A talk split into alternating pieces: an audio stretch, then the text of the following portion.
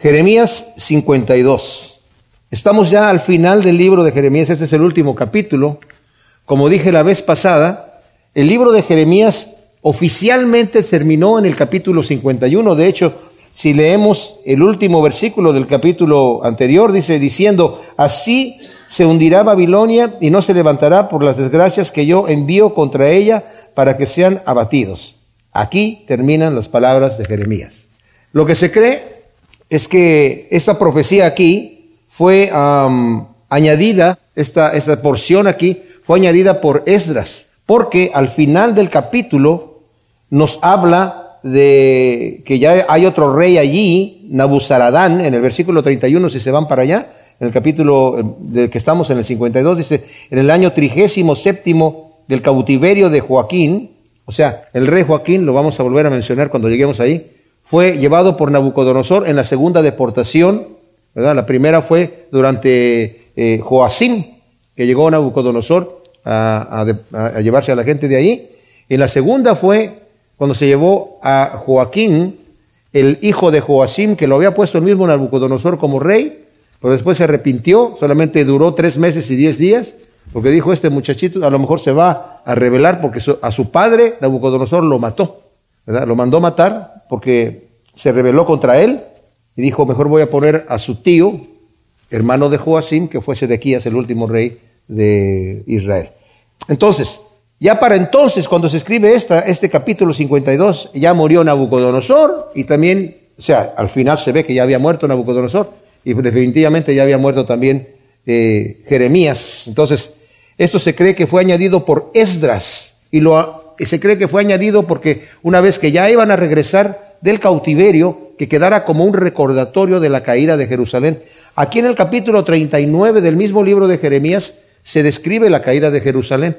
De hecho, está en el libro de Segunda de Reyes, al final de Segunda de Reyes, está al final de Segunda de Crónicas, está en el capítulo 39 de aquí de Jeremías y se vuelve a repetir aquí en el capítulo 52 con un poco más de detalle de lo que pasó. Eh, pero es muy parecido a lo que está descrito en Reyes, ¿verdad? Entonces, para dar un poquito de historia, después de que Josías, el rey, empezó su reinado, a los 15 años de su reinado, Josías fue un rey que hizo grandes eh, reformas en, en, Jerusalén, ¿verdad? Porque los reyes anteriores eran idólatras y los posteriores de él también eran idólatras, adorando a diferentes dioses. Y él hizo una gran reforma porque empezó de niño a, a gobernar y ya cuando tenía como 18 por ahí años, empezó de, a los 8 años, mandó que se limpiara el templo, que se hiciera todas estas cosas, y al limpiar el, tiempo, el templo encontraron el rollo de la ley. Y lo leyeron los que lo estaban limpiando y se quedaron impresionados porque ahí estaban los juicios que iban a venir sobre Judá y sobre Israel cuando, si desobedecían a Dios. Y se lo llevaron al rey y se lo leyeron al rey. El rey rasgó sus vestidos en señal de dolor y estaba muy nervioso. Mandó preguntar a una profetisa qué quería decir, qué iba a hacer el Señor, ¿verdad? Y el Señor dijo, mira, la destrucción de Jerusalén viene sí o sí, ¿verdad? Pero por cuanto tú has enternecido tu corazón, ¿verdad? Yo te voy a recoger pronto con tus padres, pero la destrucción viene de cualquier manera. Entonces, después de que escuchó esa noticia, Josías hizo una serie de reformas tremendas, quitó todos los ídolos, destruyó todos los altares, pero el pueblo quedó con sus idolitos en su casa y más adelante, cuando ya muere Josías, ¿verdad? Que murió joven, como el Señor le dijo que se lo iba a llevar joven, para que no viera todo el mal. Entonces, los demás reyes siguieron adorando a los diferentes eh, ídolos que estaban ahí y cada gente tenía, cada persona tenía sus idolitos en su casa. De hecho, cuando fue quemada mm, Jerusalén, ¿verdad? Hasta hoy en día uno puede ver las excavaciones que están ahí, se ven la, capa como de 5 pulgadas o 6 pulgadas de, ceniza y se han encontrado ídolos, cientos de ídolos que la gente tenía en sus casas, ¿verdad? Bueno, entonces, en el año 15 del reinado de, de Josías, Jeremías comenzó a profetizar. El pueblo después de la muerte de Josías puso como rey a su hijo Joacás. Eh, a Josías murió porque, bueno, el Señor le dijo, te, voy a llevar, pero la forma que murió Josías fue que Faraón Necao vino a pelear contra Nabucodonosor. Eh, en varias batallas que estaba él dominando Siria y salió, eh, como iba a tener que pasar por el territorio de Israel, de Judá, Josías salió para pelear con él y le dice, Faraón, mira, la, guerra no es contigo, solamente voy a pasar aquí, yo tengo un problema que solucionar allá, tú quédate en tu casa tranquilo, porque si no, ¿para qué, ¿para qué te dañas? Dios me está enviando a pelear allá. ¿verdad? Pero él no, obedece, se disfraza y lo matan en la guerra. ¿verdad? Entonces, eh, después de eso, Faraón llega y entonces se posesiona de, Jerusalén, de Judá, ¿verdad? Y al rey que, estaba allí, que habían puesto al hijo de Josías, pusieron a Joacás, lo, solamente duró tres meses, lo quitó Faraón y puso después a Joacín, que reinó once años. En el año octavo de este Joacín, llegó Nabucodonosor y sitió Jerusalén. Y como no quisieron pelear, dijeron, no, no, no, estamos en paz, ¿qué quieres? Entonces lo hizo su vasallo, o sea, ahora tú me vas a pagar tributo a mí en vez de estárselo pagando allá a Faraón. Entonces, estuvo así por un buen rato, pero después se rebeló contra él a los 11 años de su reinado. Bueno, se rebeló inmediatamente, como en poco tiempo, para hacer una alianza con Egipto. Llegó Nabucodonosor, rodeó eh, la ciudad, los volvió ah no, de hecho en esta ocasión Nabucodonosor llegó y Joacim le abrió las puertas. Ya Joacim había escuchado todas las profecías que Jeremías le había dicho de la destrucción que iba a haber allí y cómo él iba a tener que sufrir la, consecuencia del castigo de Dios. Él se burló de Dios tremendamente, se burló de Dios. ¿verdad? De hecho, cuando le estaban leyendo el rollo de la sentencia que Dios estaba dando acerca del castigo de Jerusalén y del rey, lo empezó a romper y a tirarlo en el, en el, fuego. Entonces el Señor después le mandó a Jeremías que volviera a escribir otro rollo y le añadió ahí una sentencia terrible contra el rey. Dice, este lo van a enterrar como un burro, ni siquiera lo van a enterrar, lo van a dejar afuera, tirado en la intemperie, para que se lo coman las aves, su cadáver va a quedar ahí. Entonces, eh, lo mató y puso a su hijo Joaquín, como dije, que también es Conías o Jeconías, Duró tres meses y diez días y este Joaquín fue destronado por Nabucodonosor y puso en Babilonia en su lugar a Sedequías, su tío, que reinó por once años, eh, juró, como vamos a ver aquí, ante Yahvé, a Nabucodonosor fidelidad. O sea, imagínense, quita a Joaquín o Jeconías o Conías, como se llama, tiene tres nombres ahí, lo quita de rey y pone al, tío, ¿verdad? Al hermano de Joacim, y le dice, pero me vas a a jurar fidelidad. Esto de ponerlo en el, en, el, en el, trono quiere decir que todavía tenían las riquezas, el templo estaba intacto, o sea, todavía había muchas riquezas, se había llevado muchas riquezas Nabucodonosor, pero dejó allí otras riquezas y todavía era un, reino que estaba funcionando, que estaba eh, tremendo, o sea. Entonces, él juró delante de Yahvé que le iba a ser fiel pero quebrantó su juramento, hizo alianza con Egipto, a pesar de que Jeremías le estaba diciendo que no lo hiciera, que no lo hiciera, él no, lo escuchó, hizo alianza con Egipto, y Egipto venía ya a defenderlo, pero después cuando Nabucodonosor salió a pelear con él, se echó para atrás y se fue y dijo, ya nunca más voy a salir. Y después es cuando nos viene esta narración aquí, que era Sedequías de 21 años de edad cuando comenzó a reinar y reinó 11 años en Jerusalén, su madre se llamaba Amutal, hija de Jeremías, otro Jeremías, de Libna, hizo lo malo ante los ojos de Yahvé, conforme a todo lo que había hecho Joacim, porque a causa de la ira de Yahvé sucedió esto en Jerusalén y Judá, hasta que los echó de su presencia, pero Sedequías se rebeló contra el rey de Babilonia. O sea, esta narración comienza, como dije, en el comienzo del reinado de Sedequías. Aunque hubo antes dos deportaciones, como ya mencioné, la deportación, que se llevaron cautivos cuando llegó la primera vez durante el reinado de Joacim, ¿verdad? Y después, cuando destronó a Jeconías y puso a Sedequías, se llevó otras personas.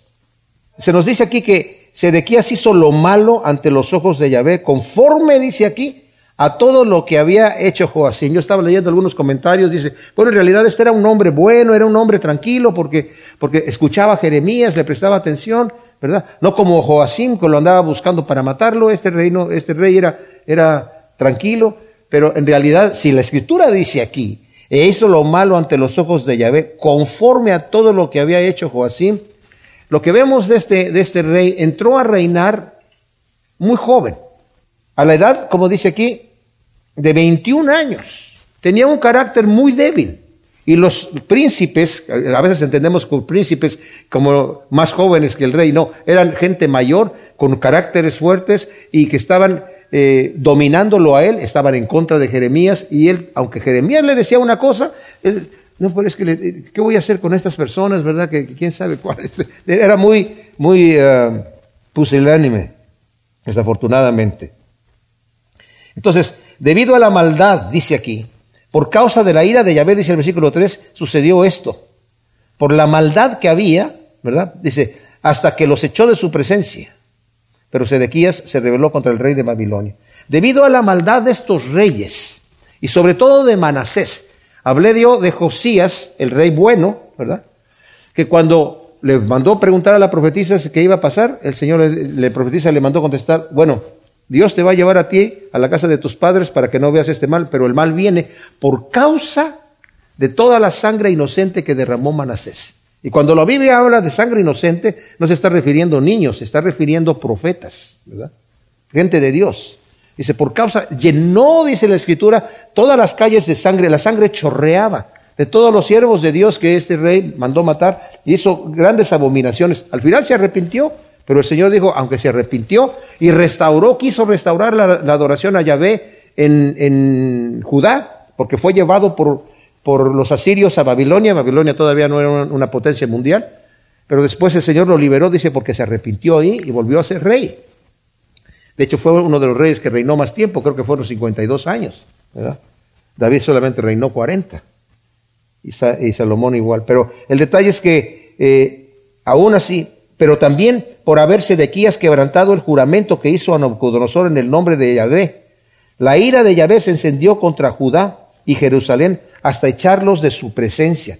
Fíjese, por ejemplo, vemos aquí en Segunda de Crónicas, se nos narra exactamente el, detalle de, de, cómo fue que se reveló y cómo el Señor va a reaccionar. Nos dice en el último capítulo, el capítulo 36, dice, Versículo 11, Sedequías era de 21 años cuando comenzó a reinar y reinó 11 años en Jerusalén e hizo lo malo ante los ojos de Yahvé, su Dios. No se humilló ante Jeremías el profeta que hablaba de parte de Yahvé. También se rebeló contra el rey Nabucodonosor que le había hecho jurar por Elohim, o sea, por el Dios altísimo, esa es la palabra aquí. Y endureció su cerviz y obstinó su corazón para no volverse a Yahvé, el Dios de Israel. Asimismo todos los príncipes de los sacerdotes, y el pueblo aumentaron la infidelidad, obrando según las abominaciones de las naciones y profanando la casa de Yahvé, que él había santificado en Jerusalén. Y Yahvé, el Dios de sus padres, les enviaba palabra a través de sus mensajeros continuamente, les enviaba palabra porque él se compadecía de su pueblo y de su morada. Pero ellos se burlaban de los mensajeros de Dios y despreciaron las palabras de él, de Dios, y trataron despectivamente a sus profetas hasta que la ira de Yahvé se encendió contra su pueblo hasta que no hubo remedio.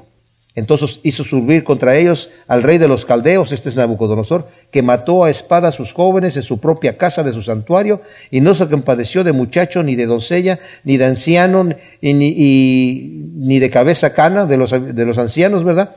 A todos los entregó en su mano, y luego habla de cómo se llevó todas las cosas del templo, que lo vamos a estar viendo aquí también, ¿verdad? Entonces vamos al, al siguiente versículo, versículo 4, y en el noveno año de su reinado, en el mes décimo, a los diez días del mes, Nabucodonosor, rey de Babilonia, vino con todo su ejército contra Jerusalén y acampó contra ella y levantaron torres de asedio en derredor. La ciudad estuvo sitiada hasta el año undécimo del rey Sedequías. En el mes cuarto, a los nueve días del mes, el hambre era aguda en la ciudad hasta no haber pan en la población. Wow. Por no escuchar Sedequías la palabra de Yahvé por medio de Jeremías de rendirse a Nabucodonosor, llega el ejército de los caldeos y sitian Jerusalén por año y medio. Eh, en el capítulo 39, fíjense cómo Jeremías está advirtiendo ahí, es más bien es el, es el 38. Bueno, el 39 del 1 al 4 vemos nosotros la caída, pero aquí la consulta que, que le hace Sedequías no escuchó la palabra de Yahvé. Le está preguntando a Jeremías, ¿hay palabra de Dios para mí? Y le dice Jeremías, sí hay palabra, pero tú ya me metiste en la cárcel y luego me metieron a la cisterna y si te digo lo que Dios te va a hacer, tú me vas a matar. Me dice, yo te prometo que no te voy a matar ni te voy a entregar a aquellos que andan buscando tu vida. Dime qué está diciendo el Señor. Fíjese, el rey está preguntando y le dice Jeremías en el capítulo 38, en eh, versículo 17. Entonces Jeremías dijo a Sedequías, así dice Yahvé Elohim Sebaot, Dios de Israel, si te entregas enseguida a los príncipes del rey de Babilonia, ya estaban rodeados ahí, ya estaban rodeados, estuvo un año y medio Nabucodonosor con sus tropas ahí, más bien era Nabuzaradán, el capitán de la guardia, Nabucodonosor estaba en Ribla, más eh, allá en Siria, ¿verdad? Dice, si te entregas al rey de Babilonia, tu alma vivirá y esta ciudad no será puesta a fuego y vivirás tú y tu casa. Pero si no te entregas a los príncipes del rey de Babilonia, esta ciudad será entregada en manos de los caldeos y le prenderán fuego y tú no escaparás de sus manos. El rey Sedequías dijo a Jeremías, fíjense la respuesta de, de Sedequías, tengo temor de los judíos que desertaron a los caldeos, no sea que me entreguen en sus manos y me escarnezcan, o sea, me hagan burla. Jeremías le dijo, no te entregarán, oye a hoy la palabra de Yahvé. O sea, el Señor te está diciendo esto a ti, Sedequías. Ya no es mi opinión, es lo que Dios te está diciendo a ti. Oye la voz de Yahvé en lo que te digo, y te irá bien y vivirás. Pero si no quieres entregarte, esta es la palabra que me ha mostrado Yahvé para ti. He aquí todas las mujeres que han quedado en la casa del rey, todo su harem, de Judá, serán sacadas a los príncipes del rey de Babilonia y ellas mismas te van a decir, tú dejaste, te dejaste dominar por tus hombres de confianza y ahora que estás hundido en el fango, se han echado atrás. Sacarán pues a todas tus mujeres y a tus hijos a los caldeos, y tú no escaparás de sus manos, sino que serás apresado por mano del rey de Babilonia, y harás que esta ciudad sea quemada a fuego. Entonces Jeremías le dice que nadie sepa lo que me dijiste. O sea, harás que esta ciudad sea quemada a fuego. En otra ocasión le dice Jeremías, por favor, te ruego que te entregues. Vas a salvar la ciudad, vas a salvar el templo, vas a salvar a, toda la gente, te vas a salvar tú mismo y tu familia. Pero no lo hace y va a tener que sufrir las consecuencias. Entonces dice el versículo 7. Entonces, mientras los caldeos rodeaban la ciudad, se abrió brecha en la ciudad y los soldados huyeron de noche por la puerta entre las dos murallas, junto a los jardines reales, y partieron rumbo al Arabá. Pero el ejército caldeo persiguió al rey y alcanzaron a Sedequías en los llanos de Jericó, mientras todo su ejército disperso ya lo abandonaba. Prendieron pues al rey y se lo llevaron al rey de Babilonia que estaba en Ribla, en la tierra de Amat, esto es en Siria donde pronunció sentencia contra él. El rey de Babilonia degolló a los hijos de Sedequías ante sus propios ojos y también en Ribla degolló a todos los príncipes de Judá, obviamente ante los ojos también de Sedequías. Y el rey de Babilonia le arrancó los ojos a Sedequías y lo engrilló y lo hizo llevar a Babilonia y lo metió en la cárcel hasta el día en que murió. ¡Wow! ¡Qué tremenda cosa! O sea, imagínense, este rey tiene en este momento 32 años de edad. Sus hijos deben haber sido, si no muy jóvenes, niños, ¿verdad? Y él se estaba dejando llevar, tengo miedo de lo que me van a hacer. Y al final ya cuando está rodeado allí, ¿verdad? No sabe qué hacer. Está rodeado del ejército eh, de, los caldeos que está allí. Eh, dice que se abrió brecha, y eso lo podemos ver aquí en el Jeremías 38, me parece que es, donde nos habla de la caída de Jerusalén justamente, dice en el versículo 4, bueno, vamos a leer desde el versículo 1, donde nos dice, en el año noveno de Sedequías, rey de Judá, en el mes décimo, Nabucodonosor, rey de Babilonia, llegó con todo su ejército contra Jerusalén y la sitió. En el año undécimo de Sedequías, en el mes cuarto, o sea, está sitiada por año y medio, el día nueve del mes se abrió brecha en el muro de la ciudad algunos comentaristas dicen que los que abrieron la brecha era el rey y los soldados cuando ya se vieron derrotados, ¿verdad? Pero como vamos a ver aquí, los que abren la brecha son los caldeos, ¿verdad? Dice, por ella pasaron todos los príncipes del rey de Babilonia y se sentaron en la puerta en medio. O sea, entraron hasta dentro de la ciudad y se sentaron en la puerta en donde se sentaban los reyes a juzgar para que los vieran allí. Dice, todos los reyes en medio eran Nergal, Sarecer, eh, Samgar, Nebo, Sarsekim, el Rapsaris, el Rapsaris es un título, Nergal, Sarecer, el Rambak, otro título, y todos los demás príncipes del rey de Babilonia, viendo los Sedequías, rey de Judá, y todos los hombres de guerra huyeron, abandonaron la ciudad de noche por el camino del huerto del rey, no por la brecha esa, sino por el camino del huerto del rey, por la puerta entre los dos muros, y, el rey salió por el camino de Arabá. Pero el ejército de los caldeos los persiguió y los alcanzaron a Sedequías en los llanos de Jericó, y habiéndolo prendido lo llevaron donde estaba el rey Nabucodonosor, rey de Babilonia, a Ribla y en tierra de Amat. Ahí lo sentenció, según Josefo dice que le dijo, tú eres un mentiroso cobarde, tú le juraste a tu Dios que me ibas a hacer esto. Yo te hice todo este bien poniéndote como rey. Y después de que le dio una regañada, pero para todos lados, degolló a sus hijos delante de él, y luego degolló a los príncipes, y luego le saca los ojos. Y se lo lleva así a su lugar, ¿verdad? Entonces, Sedequías, como dije, al verlos, huye de noche con su familia, con sus príncipes, con sus soldados, pero el ejército salen con él también. Llegan a, los llanos de Jericó, que están a 25 kilómetros al sur de Jerusalén. Ahí los apresan, mientras dice todo el ejército se dispersó. Más adelante, cuando ya Sedequías se lo llevan, ¿verdad? Y, pone Nabucodonosor a otro gobernante allí, a Gedalías, que Dalías le manda a decir a toda la gente que estaba dispersa, vengan para acá, ya no hay ningún problema, pueden regresar. Y regresaron estos, estos, este ejército que estaba escondido por ahí en algún lado en el campo. Entonces se dispersa el ejército y los abandona. Vemos aquí que Sedequías y su familia y, y los príncipes que siempre estaban atacando a, Jeremías son capturados, llevados a Nabucodonosor en Ribla, en Siria. 300 kilómetros al norte. Yo no sé si fueron caminando, si se fueron, cómo se fueron, pero se fueron a su sentencia de muerte 300 kilómetros caminando. Nabucodonosor pronunció esta sentencia contra Sedequías, degolla a sus hijos en su presencia, a los príncipes, y después le arranca los ojos, dejándole esta memoria, el único que va a saber. Y ahí lo deja. Qué triste final tuvo este insolente rey, ¿verdad? Que en su arrogancia y falta de carácter no quiso escuchar la palabra de Dios, trayendo sobre sí un final trágico, ¿verdad? A Judá y Jerusalén, porque le había dicho Jeremías, si tú solamente te entregas, no, no temas nada, el Señor por medio de mí te está diciendo. Es más, le dijo Jeremías, mira, todos los, los profetas que te han profetizado que no iba a venir Nabucodonosor, ¿dónde están? ¿Por qué no me has escuchado a mí que te estoy diciendo la palabra de Dios? Y por eso le pregunta Sedequías, ¿hay una palabra de Dios para mí? Sí, entrégate y no te va a pasar nada. Ay, no, pero entonces tengo temor. Dios te dice que no te va a pasar nada, pero no hace caso. Y este es el final de este Señor. Ahora, en el versículo 12 del capítulo 52 de Jeremías, acabamos de ver la caída de Babilonia. Acabamos de ver cómo este rey Sedequías no prestó atención a lo que decía Jeremías. Y les voy a decir por qué no prestaba atención.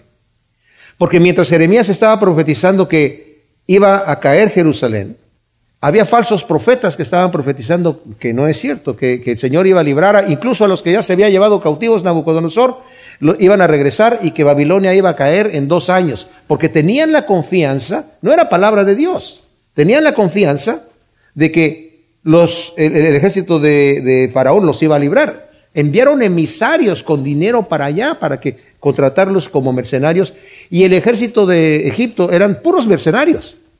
Ningún egipcio estaba en el ejército. Los, los egipcios estaban tan acostumbrados a los lujos que los hombres de ahí no eran suficientemente fuertes y valientes como para estar en el ejército. O sea que contrataban principalmente etíopes.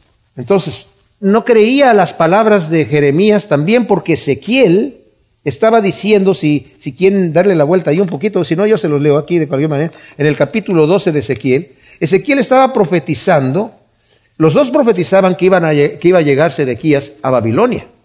Es más, Jeremías le había dicho, tú vas a estar, tú vas a ver a Nabucodonosor y vas, él va a hablar, te va a hablar a ti y tus ojos van a ver su rostro y vas a ser llevado a Babilonia. Eso fue lo único que le dijo Jeremías a él, acerca de ese, de llevarlo a él así. Y aquí como vamos a leer, Ezequiel dice, va a venir a Babilonia pero no la va a ver. Entonces decía Sedequías, pero si me está diciendo aquí Jeremías que voy a estar presente de, en el frente de Nabucodonosor y él me va a hablar a mí y yo voy a ver sus ojos y me va a llevar a Babilonia, pero no la voy a ver. Pónganse de acuerdo, señores, en sus profecías, ¿verdad? Entonces no creía eso.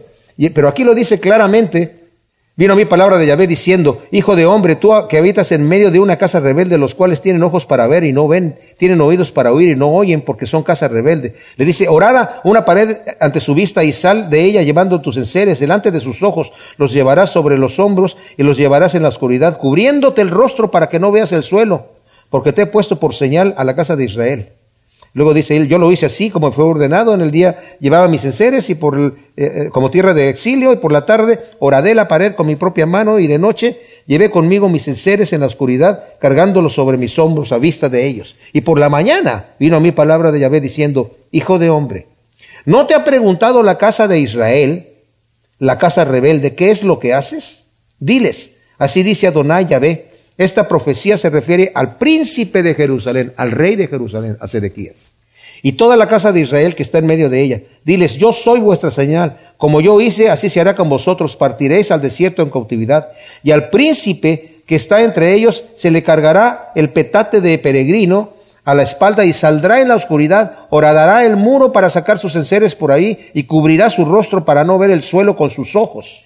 Yo extenderé mi red sobre él y será atrapado en mi trampa y haré que sea llevado a Babilonia, a la tierra de los caldeos, y allá morirá, aunque no la verá. Y todavía añade, y esparciré a su escolta y todo su ejército a todos los vientos, y desenvainaré la espada contra ellos y sabrán que yo soy Yahvé. ¡Wow!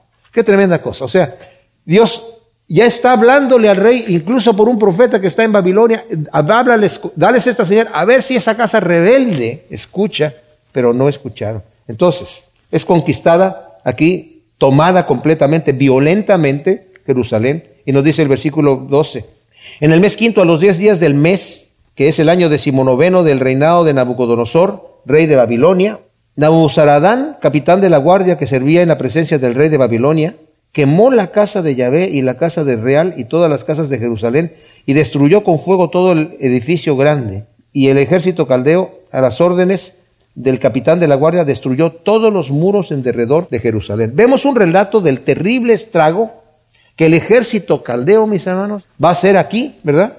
Por medio de Nabuzaradán, capitán de la guardia.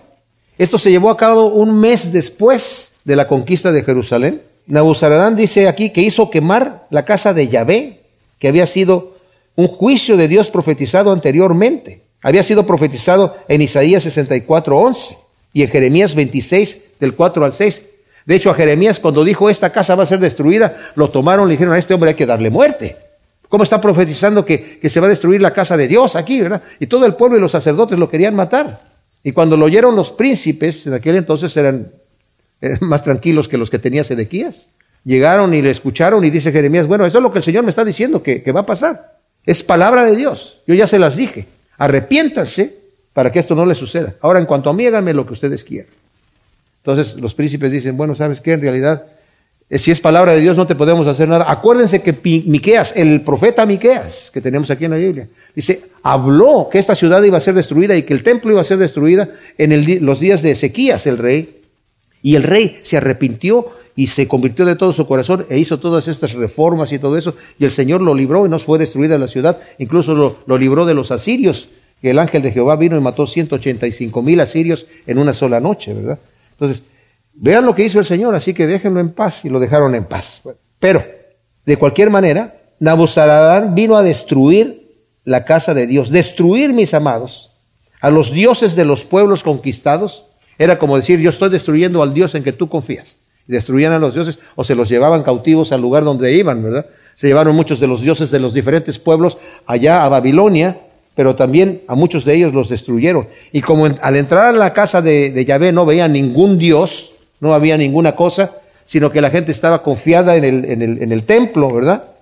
De hecho, en el capítulo 7, versículo 4, eh, Jeremías les dice, no estén confiando en esa frase que ustedes dicen, la casa de Yahvé o el templo de Yahvé, el templo de Yahvé es este, porque ah, este es el templo tremendo de nuestro Dios, Yahvé, ¿verdad? Ah, pero a él no lo podían llevar. Entonces, como el templo era el símbolo de Yahvé, que estaba allí presente en Judá, destruye el templo y quema la casa.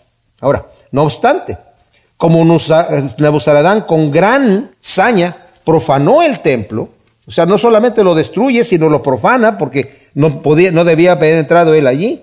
Lo destruyó, humillando en gran manera al pueblo judío, Dios castiga a Babilonia con gran retribución. Dice el, el capítulo 50 que acabamos de estudiar no hace mucho tiempo, versículo 28. Oíd la voz de los que huyen y escapan de la tierra de Babilonia para anunciar en Sión retribución de Yahvé nuestro Dios. O sea, hay un pago que el Señor está haciendo por, por, por, por causa de vengar la casa de... En el versículo 28 dice, oí la voz, retribución de Yahvé nuestro Dios, la venganza de su casa, la venganza de su casa.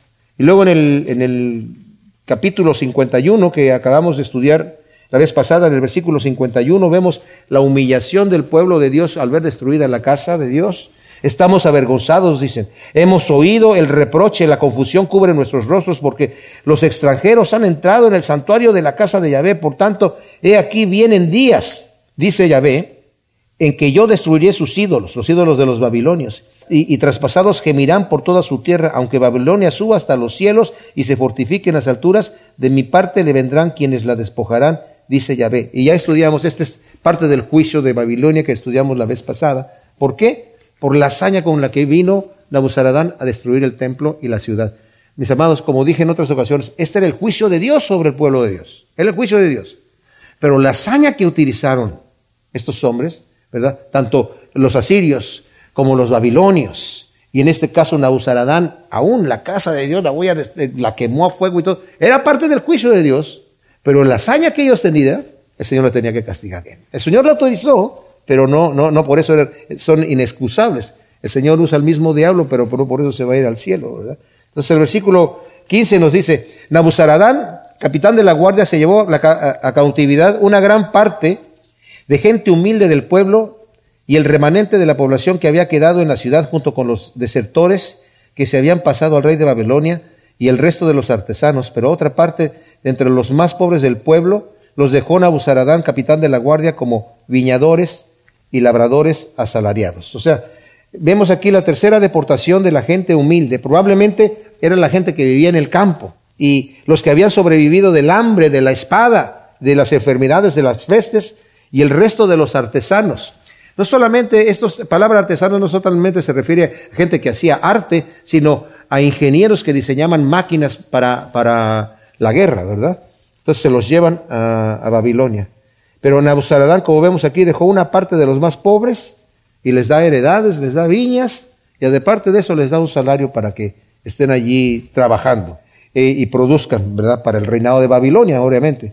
Y los caldeos rompieron en pedazos las columnas de bronce que estaban en la casa de Yahvé y las basas y el mar de bronce que estaban en la casa de Yahvé. Y se llevaron todo el bronce a Babilonia, se llevaron también los calderos, las palas, las despabiladeras, los tazones, las cucharas y todos los utensilios de bronce con que se ministraba. El capitán de la guardia tomó también los incensarios, los tazones, las copas, las ollas, los caldereros, las escudillas, las tazas y todo lo que era oro en oro y lo que era de plata en plata.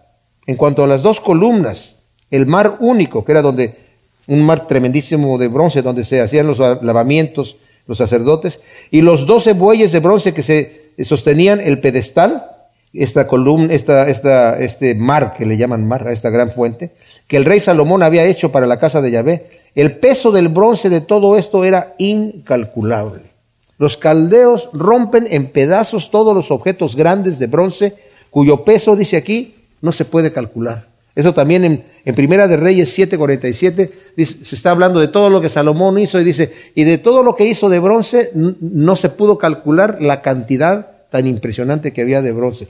Mis amados, lo que estoy tratando de decir con esto es que cuando llegó Nabuzaradán allí, estaba Sedequías como rey, todavía había una gloria tremenda en Jerusalén. Nabucodonosor se llevó mucho, pero las riquezas, los palacios, los lujos que había ahí eran impresionantes. Era lo que había dejado Salomón, ¿verdad? Pero de cualquier manera, es todo esto lo que se, que se lleva y como dije, no, en peso incalculable. El resto de los utensilios de oro y de plata que estaban consagrados para el uso de la casa de Yahvé fueron llevados por Nabucodonosor a Babilonia. La escritura nos dice que lo, lo metió en las casas de sus dioses, pero también algunos eh, comentaristas y otros historiadores nos dicen que también guardó algunas cosas en museos. Yo no sé si los llevó primero a las casas de sus dioses y después de que ya tuvo una conversión Salomón. Digo, Salomón Nabucodonosor tuvo una conversión. Está en el capítulo 4 de Daniel, donde se volvió como una bestia. Por su arrogancia el Señor lo hizo bestia y se creía vaca y andaba comiendo ahí eh, pasto y, al, cabo de los siete años el Señor le volvió su, su, razón y, y, alabó, dice, alabó el Dios de Daniel, dice, es el Dios altísimo, es el único Dios verdadero. Y yo me imagino que sacó los utensilios, pudo haber sido de la casa de su Dios y los puso en un museo para guardarlos allí. Haya sido lo que haya sido, se llevan todos los utensilios del el templo. Más tarde, cuando Ciro autorizó a los judíos a regresar a Israel, cuando fue conquistada Babilonia, y, le Ciro le leyó a Daniel la profecía que había escrito Isaías, no Jeremías, pero Isaías, cientos de años antes, acerca de él, que él iba a ser el rey que Dios le había puesto por nombre. ¿verdad? Dijo, ¿cómo? Dios me está poniendo, Dios Altísimo me está poniendo como rey. Entonces dice, y yo quiero que tú, tú eres mi siervo, que tú reconstruyas eh, Jerusalén y, el templo de Dios y manda a todos los judíos que quisieran ir allá con todo el dinero que necesitaran para reconstruir nuevamente Jerusalén, ¿verdad? Y dentro de esas cosas envía los utensilios que había dejado Nabucodonosor en, el templo, ¿verdad? Digo, que se había llevado del templo. Ahora, recordemos también que Belsasar, que era el, nieto de, o bisnieto de Nabucodonosor, que estaba, mientras su, padre, que era el último rey de, Babilonia, estaba fuera, hizo una gran fiesta y mandó traer los vasos, una gran orgía realmente era, mandó traer los vasos del templo para que brindaran él, sus concubinas y todos sus príncipes, ahí una gran fiesta, y se sirvieron vino y empezaron a emborracharse y a alabar a los dioses de plata y oro, fue cuando las manos empezó a escribir ahí, ¿verdad?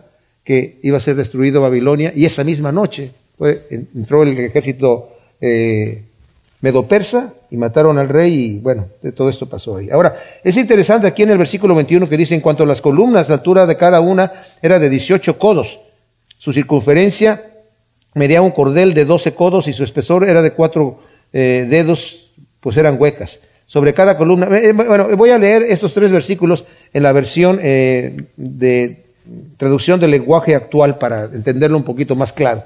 Dice, las dos columnas eran iguales y cada una medía más de ocho metros de altura y tenía una circunferencia de cinco metros y medio.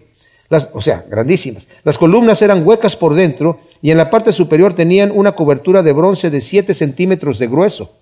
La parte superior de cada columna tenía un adorno de bronce que medía más de dos metros, con una hilera de figuras de bronce, una en forma de manzana y otras en forma de cadena.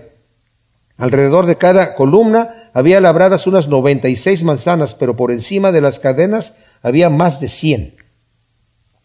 Estas dos columnas que se mencionan aquí tenían cada una un nombre. Se llamaba una Yajín, que significa Él establecerá, y la otra Boaz, que significa con fortaleza.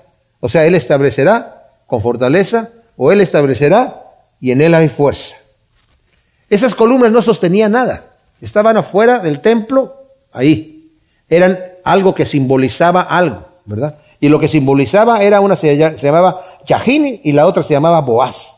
Yahin significa Él establecerá y Boaz con fortaleza o en Él hay fuerza.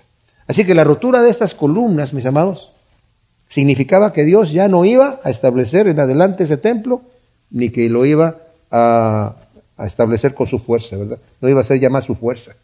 Entonces en el versículo 24 dice, el capitán de la guardia capturó después a Seraías, el sumo sacerdote, y a Sofonías, este no es Sofonías el profeta, es otro, ese es otro nombre, eran nombres normales allá el segundo sacerdote junto con los tres guardias del atrio.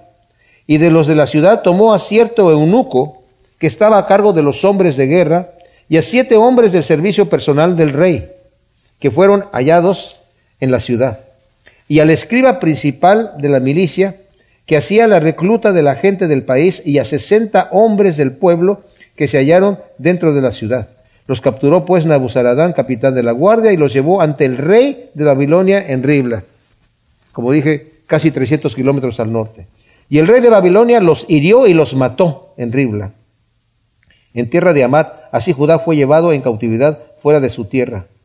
Ahora, nos narra aquí una, una, una cosa que el, pueblo que fue en cautiverio, este es el pueblo que Nabucodonosor llevó en cautiverio en el año séptimo, 3.023 hombres de Judá. En el año decimo octavo, que sería la segunda deportación, los 3.023 pertenecen a la primera, eh, Nabucodonosor llevó 832 personas de Jerusalén.